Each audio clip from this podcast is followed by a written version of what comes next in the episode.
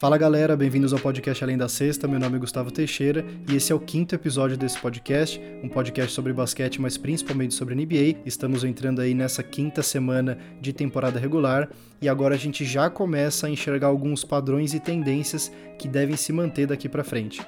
Para o episódio de hoje, eu queria dividir ele em três partes. A gente vai começar recapitulando tudo o que rolou na semana passada. Tem a ascensão meteórica de Oklahoma City Thunder e Sacramento Kings e a queda igualmente meteórica do Golden State Warriors, que não ganha faz praticamente duas semanas. Eu também quero fazer uma recapitulação de tudo que rolou na Copa NBA até agora.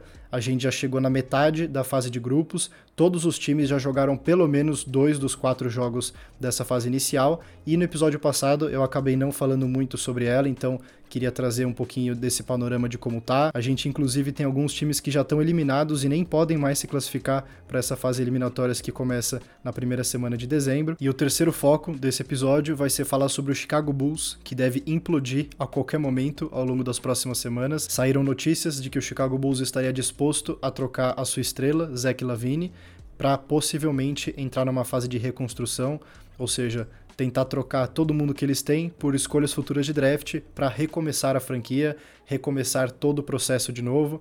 Então a gente vai falar bastante sobre o Chicago Bulls antes de fechar esse episódio. E claro, para fechar, fechar mesmo os palpites da rodada da semana. Então, como já é padrão dos últimos episódios, eu vou fazer os palpites de todos os jogos que vão ter transmissão para televisão e para os canais de streaming aqui do Brasil durante essa semana. E um último recado antes de realmente começar, queria pedir de novo, igual eu fiz na semana passada, para independente da plataforma que você estiver ouvindo esse episódio, não deixa de seguir o perfil na plataforma que você estiver ouvindo e não deixa também de avaliar, porque isso faz com que a plataforma entenda que vocês estão gostando do podcast e recomende para outras pessoas que talvez não acompanhem o perfil no Instagram, no TikTok, enfim. Então, quem puder, quem quiser, fazer isso é sempre muito bem-vindo e eu agradeço. Eu normalmente começo os episódios falando dos times que estão em alta, dos times que estão bem. Então, nesse, para dar uma mudada, eu vou começar pela parte de baixo da tabela.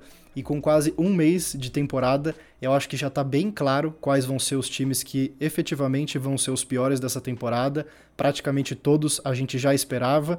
Para quem ouviu o primeiro episódio antes da temporada começar, que eu fiz aquelas minhas prateleiras onde cada time se encontrava, praticamente todos os times que estavam na última prateleira, tanto da Conferência Oeste quanto da Conferência Leste, estão nesse grupo de times que realmente não começaram bem a temporada e que devem se manter nessa parte de baixo da tabela até o final. Nesse seleto grupo, hoje a gente tem seis times, que são Detroit Pistons, Washington Wizards, San Antonio Spurs, Portland Trail Blazers, Charlotte Hornets e Utah Jazz. Nenhum deles ganhou nessa última semana. Para vocês terem noção, Detroit Pistons está numa sequência de derrotas de 11 jogos, San Antonio Spurs numa sequência de 8, Portland de 7, Washington de 5 e o Charlotte Hornets de 4. O único que conseguiu ganhar um mísero jogo nessa semana foi o Utah Jazz, que ganhou justamente do Portland Trail Blazers, então não é muito parâmetro. Eles perderam os outros dois que eles disputaram dos três da semana. Todos esses times são times que, lá no primeiro episódio, recapitulando de novo, eu já tinha falado que são times em reconstrução.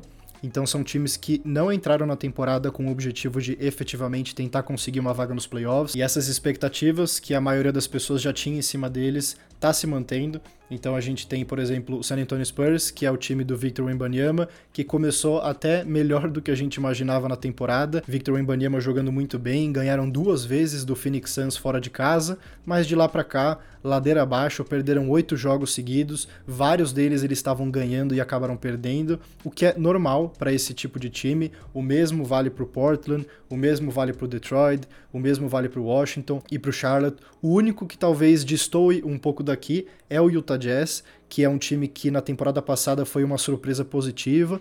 Eles conseguiram brigar até o final por uma vaga no play-in, acabaram ficando de fora, mas realmente foi um time que surpreendeu e nessa temporada não tem conseguido jogar da mesma forma que foi a temporada passada. No último episódio eu já falei um pouco mais a fundo deles, da falta que tem feito um armador. E tudo que eu falei no episódio passado continua sendo válido. É um time que não deve ter a mesma força da temporada passada e deve ficar nessa faixa de baixo da tabela da Conferência Oeste. Um sétimo time que pode entrar a qualquer momento para esse grupo é o próprio Chicago Bulls, que se eles efetivamente trocarem Zach Lavine, trocarem DeMar DeRozan, trocarem Alex Caruso, isso faria com que eles evidentemente ficassem nesse grupo de times que não vão brigar por muita coisa na temporada, mas não vou me aprofundar muito neles agora. Um oitavo time que hoje estaria junto desses outros, mas eu acho que é o único que talvez tenha salvação de virar a chavinha e mudar o patamar do que tem sido a temporada até aqui, é o Memphis Grizzlies, que eu também já falei sobre ele em episódios anteriores. É um time que hoje está com 3 vitórias e 10 derrotas nos primeiros 13 jogos, ganhou um jogo nessa semana, acabou perdendo o último, mas o mais importante de tudo é claro que eles ainda estão sem o Jamoran o Jamoran volta no finalzinho de dezembro, que é quando acaba a suspensão de 25 jogos dele. Eu acho que em qualquer time isso seria praticamente uma regra. Quando você inclui na rotação, inclui no time titular um jogador que está possivelmente brigando para ser um dos cinco melhores armadores da NBA, um jogador que é All-Star, um jogador que é nível All-NBA, Claro que isso pode mudar a sua temporada, mas a chave continua sendo a mesma coisa que eu falei deles nos últimos episódios, que é eles precisam sobreviver até lá. Eu não tenho dúvida que o Jamoran vai voltar e que ele vai jogar. Tem muita gente especulando sobre a possibilidade deles já jogarem a toalha nessa temporada, seguro já pela temporada inteira para eles ficarem realmente embaixo da tabela e ter uma alta escolha no draft.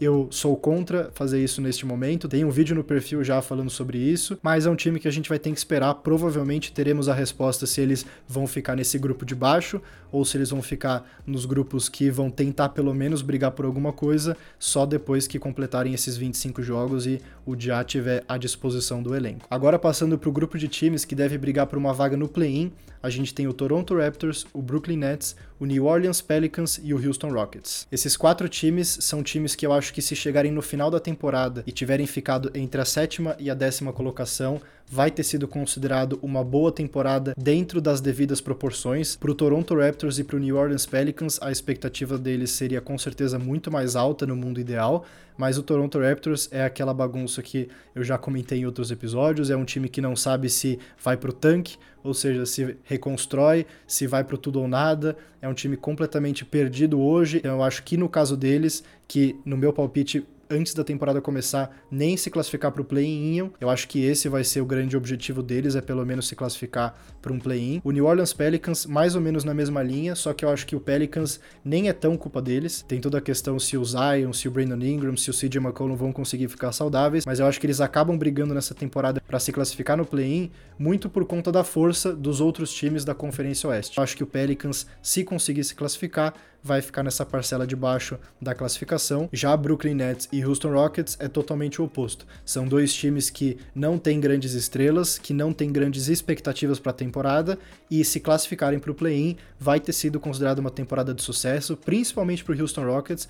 Eu acho que essa temporada do Houston Rockets está sendo esse comecinho bem melhor do que muita gente imaginava e com certeza bem melhor do que já tinha sido nas últimas. Essa última semana eles acabaram tendo um certo de choque de realidade. Eles não são um time que vai brigar no topo da conferência, igual no final da semana passada indicava. Nessa última semana eles perderam os dois jogos que eles jogaram contra o Los Angeles Clippers e contra o Los Angeles Lakers, dois jogos fora de casa, dois jogos que foram disputados até o final e eles acabaram perdendo. E eu acho que esse é o perfil do time, um time que evidentemente é competitivo, mas que é um time que não tem o calibre, não tem a força para brigar com os grandes. E se eles no final da temporada tiverem se classificado para o play-in, nem que seja na décima colocação, essa temporada vai ter sido de longe um sucesso. Passando para o grupo de times que deve brigar para conseguir escapar do play-in e pegar uma vaga direta nos playoffs, ou seja, ficar no top 6 das suas respectivas conferências, então o Los Angeles Clippers, o Golden State Warriors, o Atlanta Hawks, o Indiana Pacers, o Orlando Magic e o Dallas Mavericks. Eu acho que podem ter alguns times aqui que chamem atenção por estarem nessa classificação, mas vamos lá. Começando com o mais fácil de explicar desses aqui, que eu acho que é o Pacers e o Magic, dois times que nem play-in pegaram na temporada passada, dois times que mostraram uma evolução considerável em relação à última e até agora a torcida tem que estar tá muito satisfeita e muito feliz com o que eles vêm fazendo. O Magic vem de três vitórias seguidas nessa última semana. O Pacers acabou perdendo e ganhando alguns jogos, está com sete vitórias e cinco derrotas até agora na temporada, já bem melhor do que era imaginado. E são times que devem sim brigar por play-in até o final da temporada. O Magic, inclusive, eu não achei que ia ser um time que conseguiria fazer isso, mas pelo que eles mostraram nesse primeiro mês, eu acho que é bem plausível que eles consigam estar tá nesse miolo, tá? Nessa briga, tanto do Pacers quanto do Magic, eu já acabei falando também em outros episódios, então não vou me estender muito em relação à parte das individualidades de cada um. Tudo que eu falei nas últimas semanas dele segue real. Halliburton continua jogando muito. O Magic tem um ótimo time jovem que mostra uma evolução constante jogo a jogo. Tem ganhado jogos de times bons e isso é realmente muito impressionante. Mas são times que, como eu falei, nessa briga de play-in ou quiçá uma perninha ali nos playoffs, eu acho que tá de ótimo tamanho para eles. O Atlanta Hawks é um time que tá nesse bolo de tentar escapar do play-in e classificar para os playoffs já há duas temporadas e eu acho que essa temporada deve se manter igual. É um time que começou mal a temporada, depois teve 7, 10 dias muito bons, engatando uma sequência de vitórias, mas nessa última semana eles também, entre aspas, voltaram para a realidade, perderam dois jogos, hoje estão com seis vitórias e seis derrotas na temporada, basicamente o que é esse time há duas temporadas e agora indo para a terceira nessa mesma pegada. Um time mediano, é um time que ganha dois, perde dois, ganha três, perde dois, ganha um, perde dois. E essa tem sido a tendência e essa deve continuar. Trae Young, que é a estrela do time, continua oscilando muito, principalmente na parte dos arremessos. Para cada 3, 4 jogos que ele tem, um ele tem um aproveitamento de arremesso bom e todos os outros ruins. Então, isso não é uma coisa sustentável e ele, sendo a estrela do time, tem que fazer melhor para que o time consiga subir de patamar. Enquanto isso não acontecer, é um time que vai ali brigar por play-in e no máximo um sexto lugar, mas hoje talvez a realidade seja o play-in mesmo. Dallas Mavericks, um time que talvez surpreenda vocês que estão ouvindo ficar nesse bolo de times que vão tentar escapar do play-in, mesmo com um excelente início de temporada. Eles começaram com 8 vitórias e 3 derrotas nos primeiros 11 jogos, mas também, assim como outros times, acabaram caindo um pouco na realidade nessa semana. Por quê? Porque começaram a enfrentar times mais fortes. Eu falei no episódio da semana passada que o Dallas tinha sido o time que tinha enfrentado os times mais fracos. Era o time até então que tinha tido o calendário mais fácil estatisticamente. Não é achismo meu, não é porque eu acho os times ruins, não. Era os times que tinham a menor porcentagem de vitórias no dia de cada confronto o Dallas Mavericks era o time mais beneficiado nesse quesito. Nessa última semana, o panorama mudou e hoje eles estão com 9 vitórias e 5 derrotas, ou seja, uma vitória e duas derrotas nos últimos três jogos, sendo duas derrotas seguidas. Para mim, o que mais chama atenção é que dos 14 jogos que eles tiveram até agora na temporada, quatro foram contra times que ganharam mais do que perderam. Nesses quatro confrontos, eles só ganharam um jogo. Eles ganharam um e perderam três. Por quê? Porque é um time que no começo da temporada conseguiu fazer o dever de casa e ganhar times que eram evidentemente mais fracos e eles não tropeçaram, mérito deles, mas quando jogam contra times que são realmente bons, eles ainda sofrem.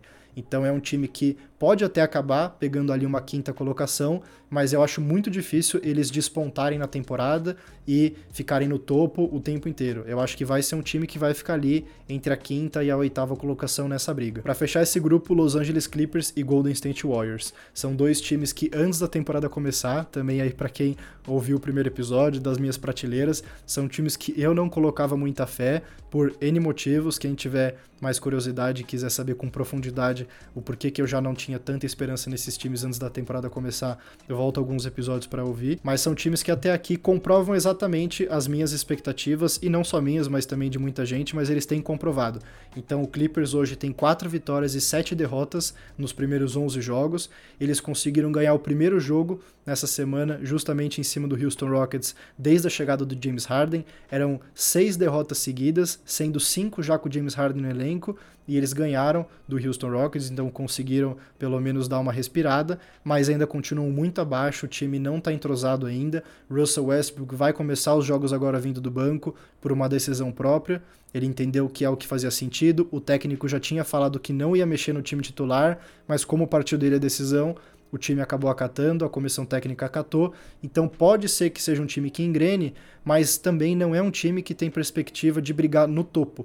É um time que, igual o Mavericks, vai acabar brigando ali para ficar entre a quinta e a oitava colocação, e é o time que vai brigar para ficar fora do play-in. E o mesmo vale para o Golden State Warriors. Eles começaram muito bem a temporada, seis vitórias e duas derrotas, mas de lá para cá, seis derrotas seguidas. Hoje são as mesmas seis vitórias com oito derrotas. O Draymond Green foi suspenso nessa última semana. Ele enforcou literalmente o Rudy Gobert depois que eles se enroscaram. Teve uma confusão generalizada. Ele deu um mata-leão no Rudy Gobert e acabou sendo expulso do jogo e suspenso por 5. O Curry perdeu alguns jogos com um entorse no joelho, voltou, mas mesmo assim o time acabou perdendo o último jogo com ele de volta para o Oklahoma City Thunder em casa. E é um time que deve enfrentar dificuldades ao longo da temporada, seja por saúde, seja pela composição do elenco, seja por eventuais suspensões do Draymond Green, que tem se tornado cada vez mais frequente nos últimos anos. Clay Thompson está em uma fase, tem uma somatória de coisas que pesa para fazer com que os Warriors estejam nesse grupo que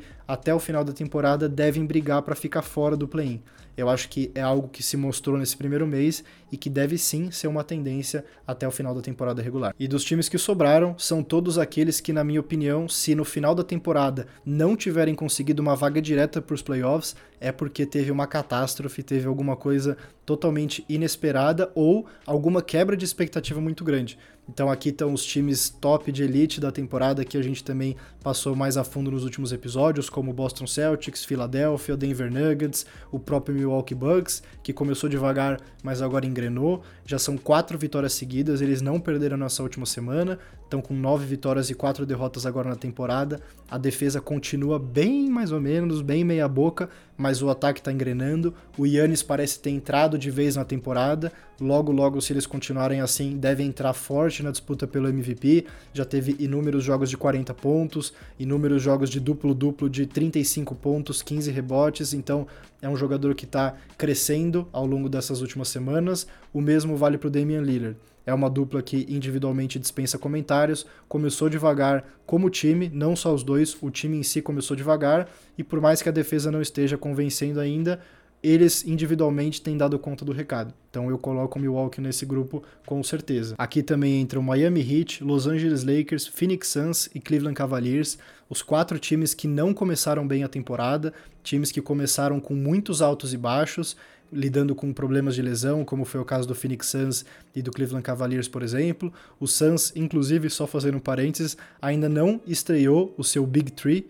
Kevin Durant, Devin Booker e Bradley Beal ainda não jogaram juntos no mesmo jogo. O Bradley Beal jogou três jogos nessa temporada até agora, mas está fora pelas próximas três semanas com a mesma lesão nas costas. Mas dessa vez o Suns decidiu que vai segurar ele para dar uma chance dele realmente se recuperar. Mas mesmo assim é um time que tem se encontrado, vem de três vitórias seguidas nessa última semana. Agora são sete vitórias e seis derrotas na temporada, exatamente a mesma situação do Cleveland Cavaliers, o mesmo número de vitórias e derrotas. Também ganhou seus três jogos jogos dessa última semana e é um time que também começou com problemas de lesão. Jared Allen e Darius Garland perderam muitos jogos, agora estão voltando. Donovan Mitchell perdeu o último jogo, mas o time conseguiu ganhar mesmo assim do Denver Nuggets, mesmo que seja em casa e sem Jamal Murray, mas tinha Nikola Jokic e companhia. É uma vitória muito importante e que dá um gás para esse time que estava precisando. E Los Angeles Lakers e Miami Heat também entre si muito parecidos nessa temporada, não começaram bem e principalmente não começaram convencendo, mas nessa última semana parecem ter se acertado um pouco. O Miami Heat tinha engatado uma sequência boa de vitórias, acabou perdendo o último jogo. Hoje está com 8 vitórias e 5 derrotas na temporada. O Lakers está com 8 vitórias e 6 derrotas, mas ganhou os últimos dois jogos, dois jogos importantes, um na Copa e um em casa contra o Houston Rockets, que tinha ganhado deles no primeiro encontro dos times na temporada. Então são times que também vão se encontrando ao longo da temporada, talvez lidem com lesões. No caso do Miami Heat, o Tyler Hero está machucado. No caso do Lakers, o Jared Vanderbilt e o Gabe Vincent estão machucados.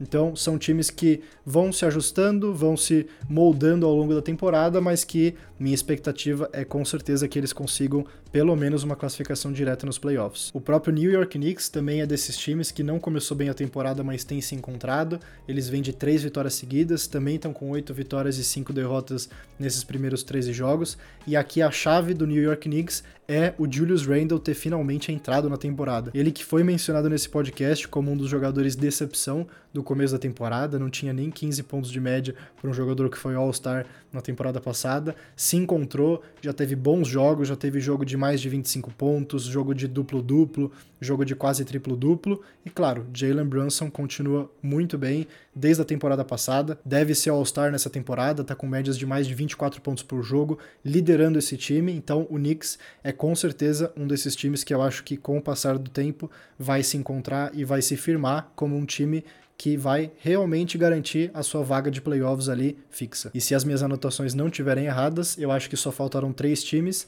que é o Minnesota Timberwolves, o Oklahoma City Thunder e o Sacramento Kings. Sobre o Minnesota, não vou me estender muito, tudo que eu falei deles na semana passada segue igualzinho. É um time que está convencendo nessa temporada, continua tendo a melhor defesa da competição. Acabaram perdendo um jogo nessa semana, mas nada muito preocupante. Agora são nove vitórias e três derrotas na temporada. Estão empatados no topo da Conferência Oeste com Oklahoma City Thunder. Esse time sim tem surpreendido demais. Já era um time que a gente, de forma geral, que acompanha a NBA, esperava que ia dar esse próximo passo, mas a bola que eles estão jogando não está escrita. São cinco vitórias seguidas, dez vitórias e quatro derrotas na temporada. Ganharam duas vezes seguidas contra o Golden State Warriors fora de casa. É um time que, apesar de continuar sendo um dos mais novos da liga, mostra uma casca, aquele aspecto de veterano que poucos times jovens que eu me lembro têm.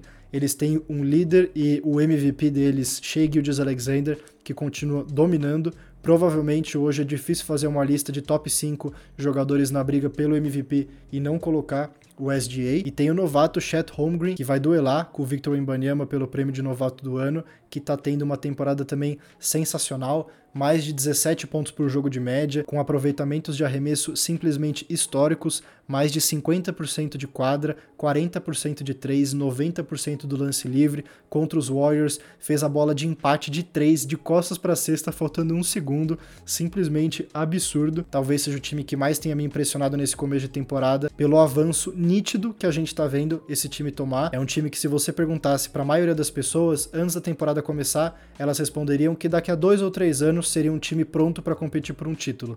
Agora, a realidade é outra. É um time que não só deve brigar por uma vaga nos playoffs direto nessa temporada, mas que também é um time que deve brigar por mando de quadra se eles continuarem jogando desse jeito. É um time com totais condições de pegar top 4 nessa conferência e a gente começa a se perguntar: será que já não está na hora deles tentarem fazer uma grande troca e tentar acelerar esse processo do time? Eles já têm a sua estrela no Shea Gilgeous Alexander entrando no seu prime tem uma possível estrela que está só começando.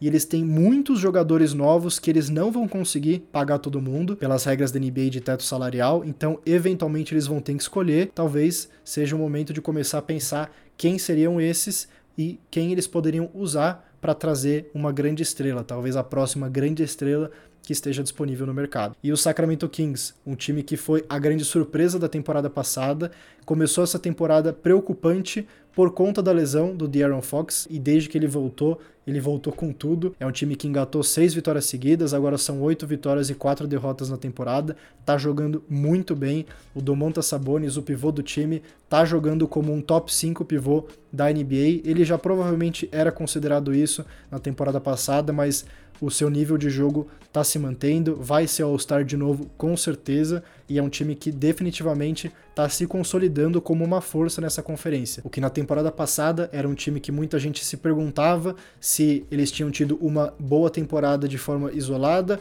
ou se era um time que tinha chegado para ficar o que eles têm mostrado nessas primeiras quatro semanas de temporada é que eles realmente chegaram para ficar e não só com uma vaga garantida nos playoffs, mas também, assim como foi na temporada passada, com um mando de quadra na primeira rodada. Recapitulação da última semana feita, vamos falar agora de Copa NBA. Chegamos na metade da fase de grupos, a gente ainda tem mais três noites de Copa pela frente antes da gente fechar a fase de grupos e passar para as quartas de final. Eu vou passar aqui primeiro rapidinho como está a classificação de cada um dos times e aí eu dou o meu panorama geral. Começando com os três grupos da Conferência Leste. O grupo A tem o Indiana Pacers em primeiro lugar se classificando com duas vitórias e nenhuma derrota, seguido por Philadelphia 76ers, Cleveland Cavaliers, Atlanta Hawks, e Detroit Pistons em último do grupo, com três derrotas em três jogos e já eliminados de qualquer possibilidade de se classificarem. O grupo B tem Milwaukee Bucks e Miami Heat empatados, os dois com duas vitórias e nenhuma derrota, mas o Milwaukee está na frente no momento no critério de desempate, com a diferença de saldo de pontos,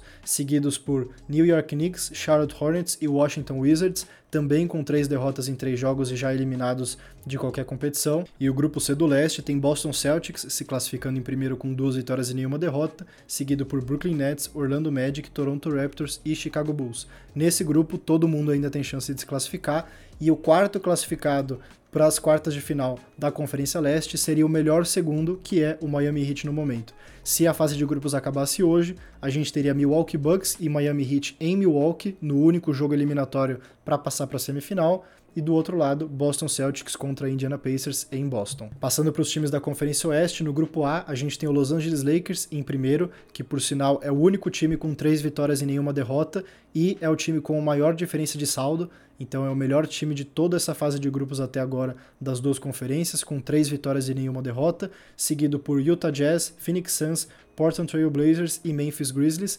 Memphis com três derrotas em três jogos, já eliminado também de qualquer possibilidade de classificação. No grupo B, a gente tem New Orleans Pelicans e Denver Nuggets empatados com duas vitórias e uma derrota, mas o Pelicans fica na frente no critério de desempate, seguidos por Houston Rockets, Dallas Mavericks e Los Angeles Clippers. Nesse grupo todo mundo ainda tem chance de se classificar.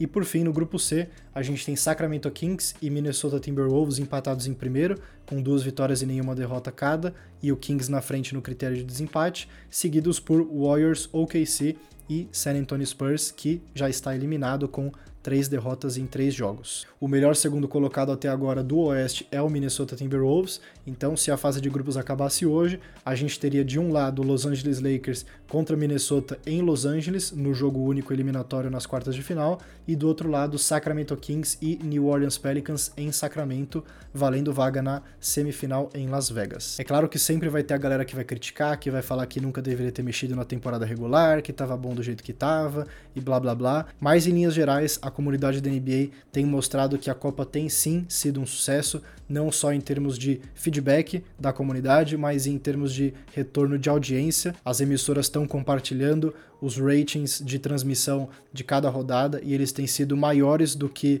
uma rodada tradicional de temporada regular, que era exatamente o que a NBA queria com isso, então só por isso já teria valido. O mais polêmico até agora da nova Copa são as quadras, muita gente criticando, principalmente as quadras vermelhas. Eu confesso que para mim não muda muita coisa, para mim não atrapalha, mas eu entendo quem reclama. Eu acho que as quadras acabaram sendo um extra que a NBA fez para realmente chamar atenção, não necessariamente algo que vai ser mantido para as próximas temporadas, é algo que facilmente a NBA pode acabar retirando com o tempo, quando as pessoas forem se acostumando, mas com o objetivo de realmente chamar atenção e de fazer o maior barulho possível, eu entendo e até acho que faz sentido mexer em coisas tipo a quadra que os jogadores jogam. E só para fechar essa parte da Copa, tem me chamado muita atenção que os jogadores estão se mostrando cada vez mais engajados agora que a gente está avançando na fase de grupos, chegando perto da fase mata-mata, e eles sabem que os jogos são eliminatórios a partir das quartas de final, ou seja, não existe série de playoffs. É um jogo único eliminatório. Se você vai jogar fora de casa nas quartas de final e você perdeu, já era, você tá fora. E os jogadores têm frisado a parte da premiação financeira. Jogadores do time campeão vão ganhar uma quantia de 500 mil dólares cada um. Eu acho que os jogadores vice-campeões é 200 mil e os jogadores que chegarem na semifinal é 50 mil, alguma coisa assim, mas o valor que eu tenho certeza é o de 500 mil dólares para os jogadores que forem do time campeão, e isso é uma coisa que eles têm valorizado muito. A gente já viu jogadores como o próprio LeBron James, que é um cara que é literalmente bilionário, falar que ele está ansioso para poder ter a chance de conseguir esses 500 mil extra. Anthony Davis também falou a mesma coisa, Damian Lillard falou a mesma coisa, Kevin Durant. Então é um incentivador e algo que eles têm mostrado que vale a pena ser jogado, nem que seja pela parte financeira, o que para a NBA, de novo, não muda absolutamente nada. O que importa são os jogadores estarem engajados e com vontade de fazer dar certo. Então, se é o dinheiro, ótimo. Se tem jogador que vai jogar pelo troféu para fazer parte do primeiro time campeão da nova Copa, que eu acho que isso pesa lá na frente, principalmente quando a gente chegar ali na fase de semifinal, eu acho que vai pesar também não tem problema. Não importa o que motive os jogadores, o que importa é que eles estão sendo motivados. Quem puder acompanhar os jogos dessas próximas noites de Copa, que vão acontecer hoje, terça-feira, quando vocês estão ouvindo esse podcast pela primeira vez, na próxima sexta e na outra terça, e aí encerra, são mais três noites. Presta atenção que eu acho que a gente vai começar a ver um nível de jogo elevado do que a gente está acostumado. Os times chegando no seu terceiro e até quarto jogo dessa fase de grupos começa a ser espécie de jogos eliminatórios. A gente tem o Lakers e o Utah Jazz, por exemplo, que vão jogar hoje na terça-feira, praticamente eles estão jogando pelo primeiro lugar do grupo. Então, querendo ou não, não deixa de ser um jogo eliminatório. Eu acho que a gente vai começar a ver essa atmosfera mais interessante e mais legal mesmo de assistir com o passar desses jogos. E claro, eu vou trazendo para vocês no episódio da semana que vem. Eu imagino que a gente já vai ter boa parte dos times classificados ou pelo menos ali engatilhados para classificação e já poderemos fazer uma espécie de prévia do que vai estar tá por vir no mata-mata na primeira semana de dezembro. E como prometido, antes de passar para os palpites da semana, vamos falar de Chicago Bulls. Saiu uma notícia nessa última semana de que eles estariam dispostos a ouvir propostas e considerar de uma forma real, ou seja, não é só ouvir por ouvir, é realmente considerar trocar a sua estrela, Zach Lavine, e seria talvez o primeiro passo para depois eles trocarem Alex Caruso, DeMar DeRozan, Nikola Vucevic e por aí vai. Essa implosão do Chicago Bulls, como eu falei no episódio passado, era questão de tempo para acontecer e era uma coisa que estava escrita na parede do time há muito tempo. Esse time construído dessa forma que a gente conhece hoje, foi feito lá em 2021. Eles já tinham o Zach Lavine no time, numa troca anterior com o Minnesota Timberwolves que mandou o Jimmy Butler embora da franquia, e eles trocaram na temporada 2021 pelo Nikola Vucevic, que é o pivô deles hoje e que na época era o pivô do Orlando Magic, que vinha sendo All-Star em anos consecutivos, então era um ótimo pivô de ótima qualidade, numa tentativa de conseguir se classificar para os playoffs já naquela temporada. Eles acabaram não conseguindo, mas mesmo assim eles não mudaram o foco e continuaram tentando melhorar e trouxeram no mercado de transferências na janela seguinte Lonzo Ball, Alex Caruso e DeMar DeRozan esse time no papel era muito bom e era considerado um time que estava pronto para dar esse próximo passo. Era a tal da virada de chave que o Chicago Bulls estava esperando há tanto tempo, desde a saída de Derrick Rose e do próprio Jimmy Butler, que acabou indo na troca pelo Zach Lavine.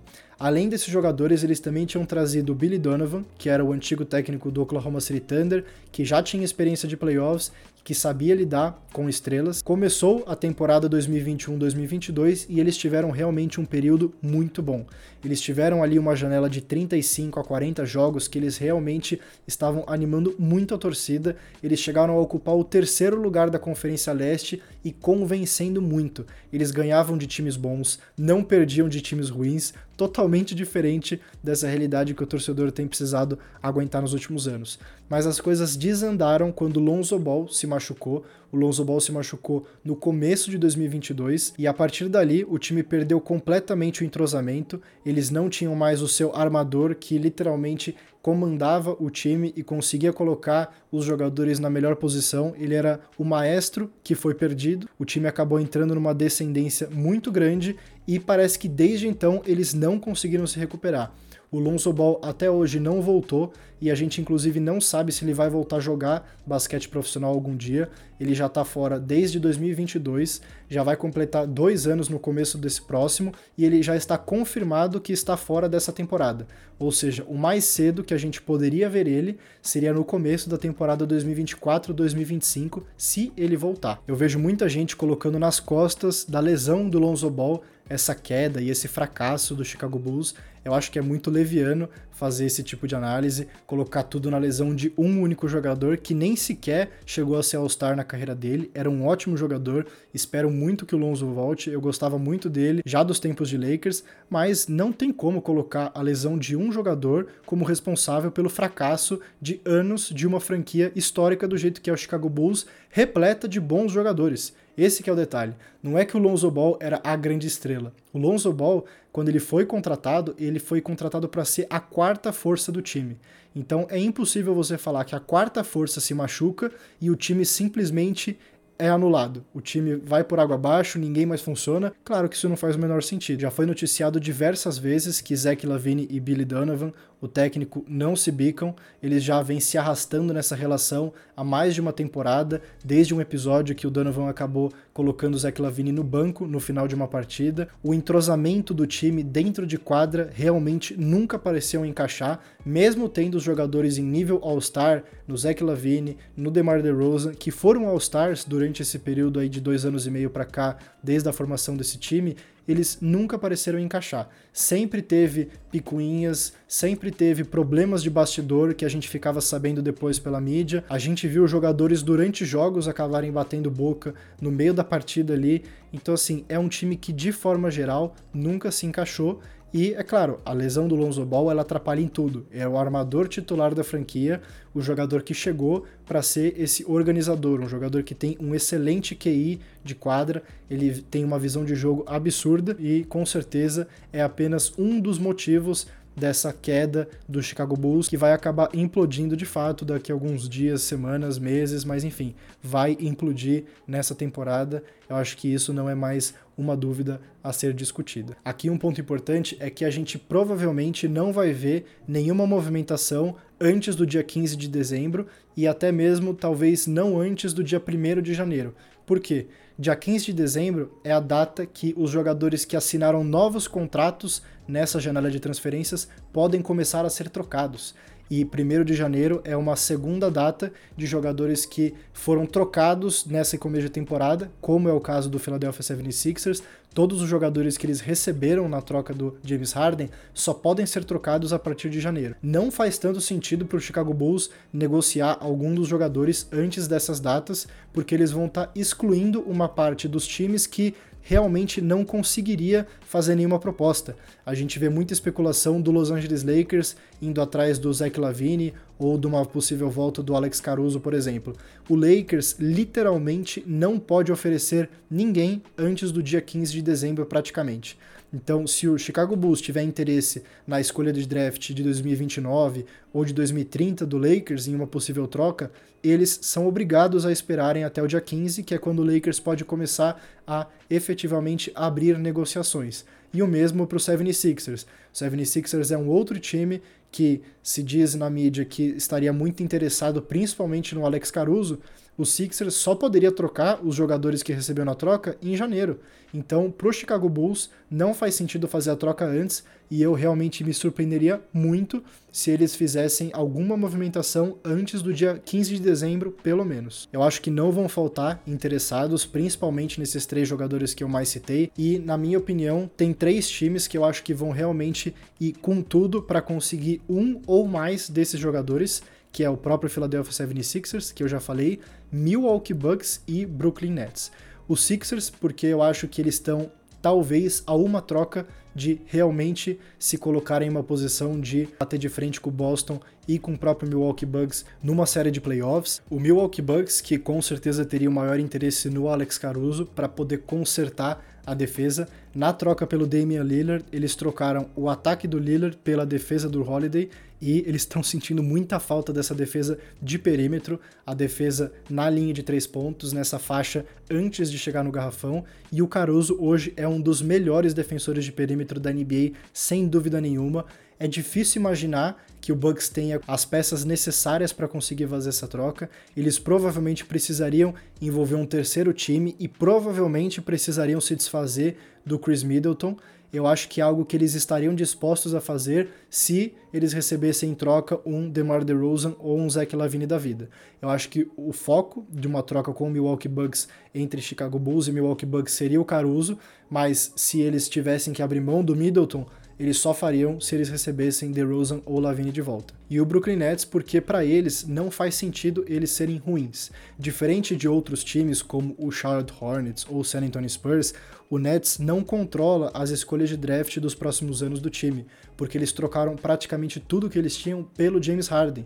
E agora que eles não têm mais o James Harden, nem Kyrie Irving, nem Kevin Durant, eles conseguiram escolhas de draft de outros times, mas não as deles de volta. Por isso eu acho que eles estão só esperando o momento certo para fazer alguma troca boa por um jogador que não necessariamente vai colocar eles no topo, mas que pelo menos vai manter eles competitivos. Eu acho que eles irem atrás de Zach Lavine, por exemplo, atenderia a essa necessidade. Não está entre os grandes candidatos ao título, mas pode ser que eles acabem se metendo aí nessa possível troca com o Chicago Bulls até o final da temporada. E com isso, só nos restam os palpites para os jogos dessa semana. Como vocês sabem, eu gravo na segunda-feira à noite, então eu vou ignorar o jogo de hoje quando eu tô gravando, mas que para vocês vai ter sido o de ontem, a partir de terça-feira de manhã quando esse episódio estiver indo pro ar.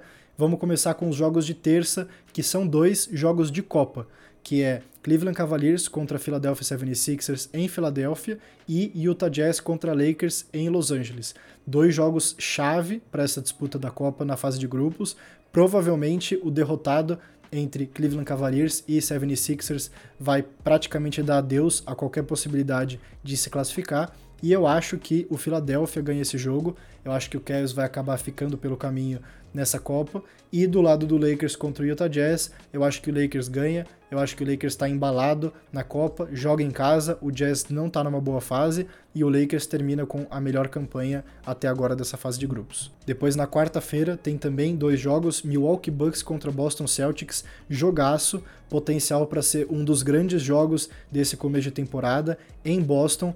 Eu vou ficar com o Boston Celtics. Eu acho que o time está muito mais arrumado, tá com um momento muito mais apropriado, apesar do Bucks estar numa boa fase aí com vitórias em sequência. Eu acho que o Boston acaba levando esse primeiro duelo e Golden State Warriors contra Phoenix Suns, outro também jogaço em Phoenix e mesmo sem Bradley Bill, eu acho que o Phoenix leva. Eu acho que a fase ruim do Golden State vai continuar por algum tempo, pelo menos até o Draymond Green voltar e aí eu acho que o time volta a entrar nos trilhos. Na quinta-feira é day off na NBA, não tem jogo, então o próximo vai ser só na sexta, dia 24, vão ser dois jogos da Copa também, Miami Heat contra Knicks, também jogo importantíssimo. Esse jogo eu acho que o Heat vai ganhar, eu acho que eles mesmo fora de casa ganham, e San Antonio Spurs contra Warriors. Dessa vez, o Golden State eu acho que ganha. O Spurs é um dos times com pior momento hoje, jogam fora de casa, já estão eliminados da Copa. No sábado, dia 25, a gente tem quatro jogos, então um dia aí repleto de NBA para a gente poder acompanhar. Começando com Philadelphia 76ers e Oklahoma City Thunder em Oklahoma. Eu acho que o Oklahoma leva essa e é daquelas vitórias para dar ainda mais moral para esse time que está em excelente fase. Depois tem Miami Heat contra Brooklyn Nets em Brooklyn, em Nova York. Eu acho que o Miami leva essa também.